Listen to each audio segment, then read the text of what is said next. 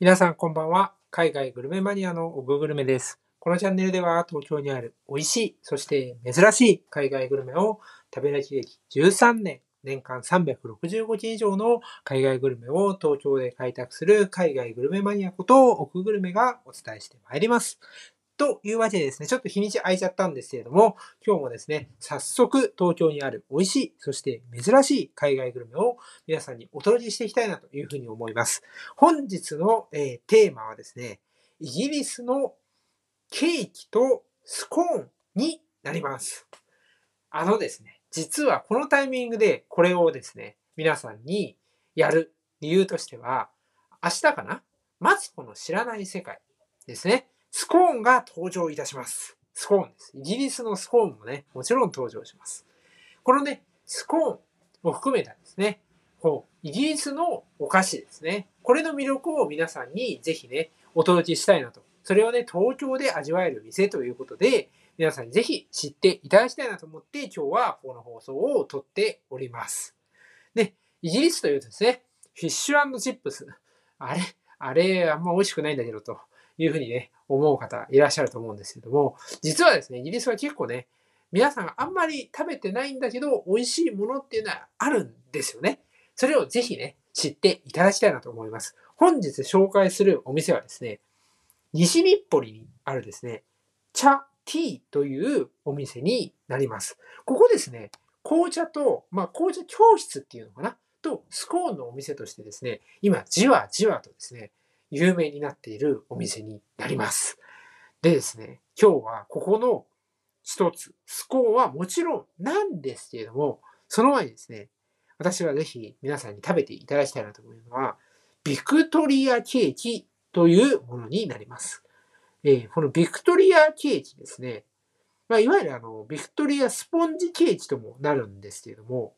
これですね、イギリス発祥のですね、まあ、スポンジケーキになります。これのね、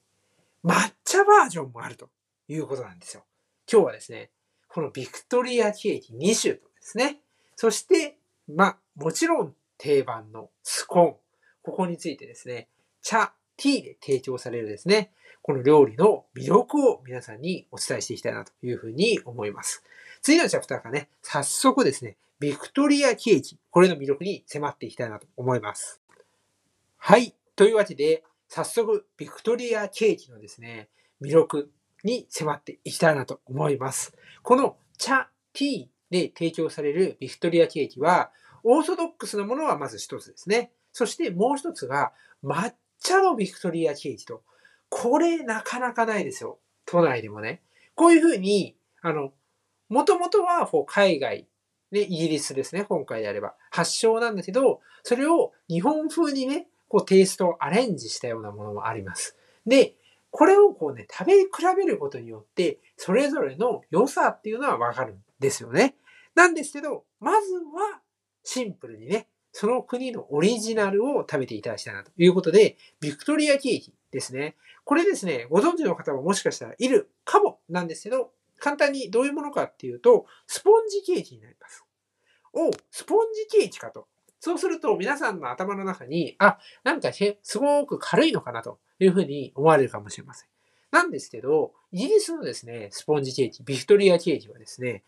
あの、軽いというよりも、どちらかというと、重い方に傾くと思います。どっちかというと、生地が、こ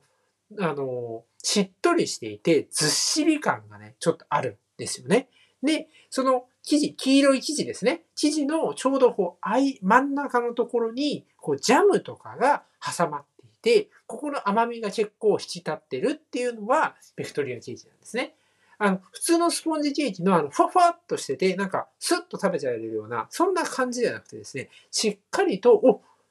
ケーキというか、こう、食べてるなっていうのを感じられる、そんなスポンジケーキになっています。これはね、やっぱね、ジャムの、ジャムのですね、甘みが引き立つんですよね。一方ですね、この抹茶のスポンジ、あ、スポンジ、抹茶のビクトリアケーキっていうのはですね、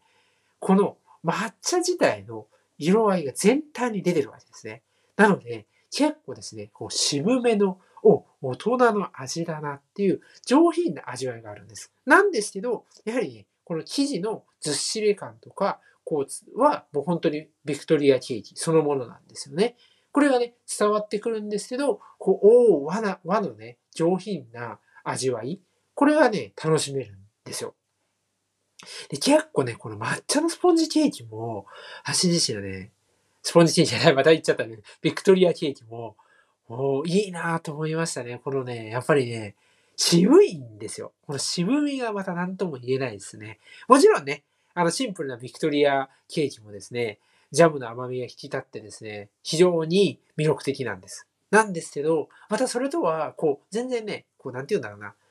こう、比べるっていうより、なんか全然違う路線を走っている、あの、電車みたいな感じで、そのね、もう、なんかもう抹茶のビクトリアケーキって、あり、ありだなって思ったんですよね。で、これをね、提供しているところってなかなかないわけですよ。で、ただね、あの、一つこれで、あの、私はいつも気づくのは、何もベースがないところで、ただアレンジを加えたものだけを出してるっていうのはね、ちょっと違うかなと。今回はこのお店っていうのは、こう、紅茶専門、まあ、紅茶とやってスコーンとかね、イギリスの、飲み物とか、お菓子をこう専門に扱って、そのしっかりとしたベースがあっててこそ、そこにアレンジを加えてるからこそ、アレンジを加えたものでも美味しいんだと思うんですよね。やっぱりこう、基盤というか、一番土台のところがしっかりしてれば、そこに乗せるものは何であったとしてもですね、その乗せるものは揺らがないわけですよね。なんですけど、基盤が、こう、土台がね、グラグラしてたらね、上にどんなものを乗せたって壊れちゃうじゃないですか。っていうふうにね、やっぱりこれだけね、しっかりとこだわって、もうそのもののビクトリアケーキを出してるからこそですね、抹茶のものね、生きてくるかなというふうに思います。だからこそですね、今日は皆さんにこういうポドキャストっていう形でね、ぜひ食べていただきたいですよということでお届けをしております。というわけでですね、次はですね、スコーンにお話を移していきたいなというふうに思います。はい。というわけでですね、イギリスといえば、やはりスコーンという方もいらっしゃるのではないでしょうかと。やっぱりスコーンは欠かせないですよね。スコーンと紅茶。もうね、これもう、なんて言うんですよ。もう絶対にセットみたいな。そんな感じですよね。あとは、アフタヌーンティーとか好きな女性の方。スコーンいいですよね。こういろんなタワーみたいになったね、アフタヌーンティーにね、ちょこちょこっといろんなね、スコーンが乗ってたりね。あの、そこにね、こう、他のものが、あの、他のね、えー、おやつとかも一緒に乗って、こう、色鮮やかになってる感じね、好きな方いると思います。で、あの、これちょっと余談なんですけども、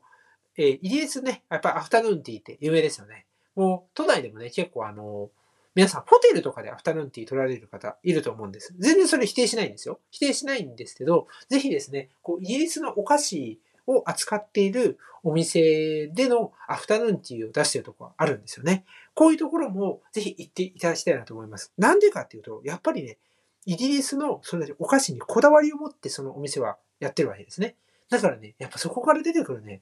あの、アフタヌーンティーってね、すごいんですよ。またね、ちょっとね、ホテルとかとはね、違ったね、良さがあるんですよね。なので、ぜひですね、本場のアフタヌーンティー、イギリスのアフタヌーンティーね、これを楽しむならですね、イギリスのお菓子とか紅茶とか、そういう専門店で、ぜひあの、メニューにあったらですね、頼んでみていただきたいなと思います。ちなみにあの、人形町にね、イギリスのお菓子とか言ってね、あの、Google とかで調べてもらうとですね、出てくるお店があります。ちょっと今ちょっと名前がすぐ出てこないんですけど、すいませんね。あの、人形町にありまして、ここめちゃめちゃ人気なんですよ。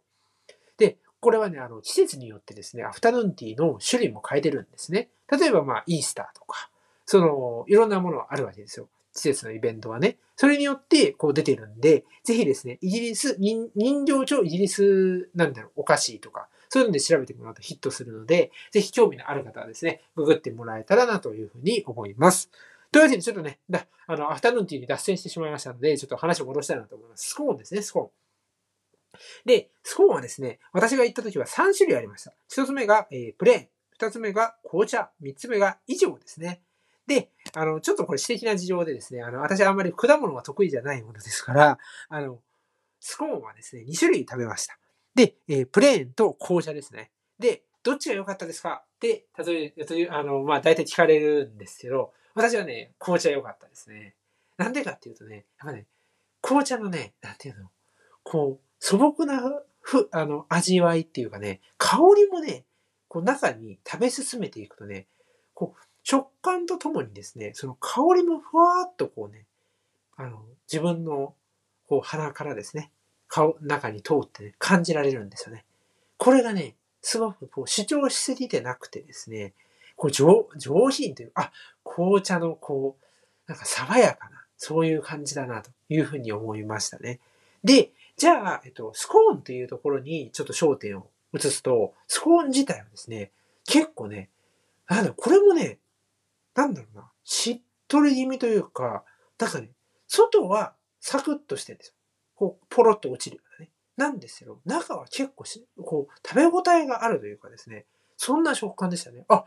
このスコーンはしっかりとしてるなって生地がね、そういうスコーンでした。あ、美味しいねっていうふうにね、思いましたね。こう、しっかりと食べてるなーってのを感じられるね、そういうスコーンでしたね。ぜひね、皆さん、あの、いちご好きな方はね、そんなに一個一個のスコーン大きくないので、三つね、食べ、あの、買ってですね、食べ比べしてみるなんていうのもね、いいかなと思います。でですね、あとちょっと最後に、あの、皆さんにもう一つ紹介しておくと、私が行った時はですね、紅茶のフルーツケーキとレモンケーキっていうのもありました。で、あの、私はあの、さっきもちょっと言ったフルーツがあんまり得意じゃないので、レモンケーキもね、買っちゃいまして、あの、レモンケーキですね、美味しかったですね。なんでかっていうとね、レモンケーキ、あの、上が、もうほんとレモンのちょっとしたコーティングがされてるんですけど、これのね、レモンの爽やかな感じね。この、なんて酸味？これがですね、意外にこう、しっとりと重めの生地に合うね。なんかしっとりと重めの生地って、あの、味わいで言えば濃厚の方に近くなるじゃないですか。なんですけど、レモンって爽やかですよね。シュワーっとこう、なんか、こう、爽快感があるじゃないですか。これがね、いい感じで中和してて、バランスが取れてるなっていうふうに思いました。なのでね、ぜひ、あの、お腹に余裕ある方とかね、家族いっぱいいるよっていう方はね、皆さんいろんなものを買って楽しんでみてはいかがでしょうか。というわけでですね、今日はこの辺りで終わりにしたいなと思います。ご視聴ありがとうございました。